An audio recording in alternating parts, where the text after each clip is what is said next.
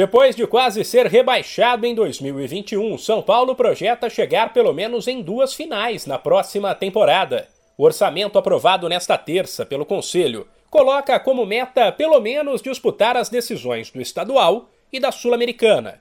O clube também quer chegar no mínimo às quartas de final da Copa do Brasil e ficar no G6 do Brasileirão. Metas por tudo o que aconteceu nos últimos meses, consideradas ousadas esse planejamento, porém, não indica que o time dará prioridade à competição A ou B. Na verdade, são feitas projeções e traçadas metas que precisam ser consideradas razoáveis e possíveis de serem alcançadas pelo Conselho, até para que o clube possa calcular o valor aproximado a receber por direitos de transmissão, bilheteria e premiações, por exemplo.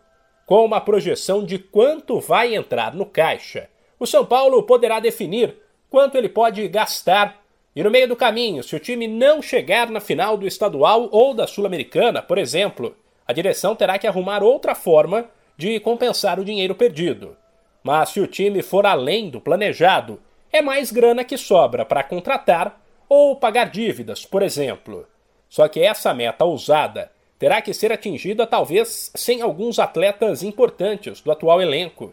O orçamento do São Paulo projeta uma arrecadação de 142 milhões de reais com a venda de jogadores, enquanto apenas 42 milhões devem ser investidos em reforços e na base.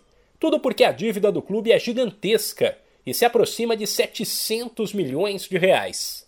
Se tudo sair como planejado em 2022, o tricolor conseguirá amortizar desse valor pouco mais de 100 milhões.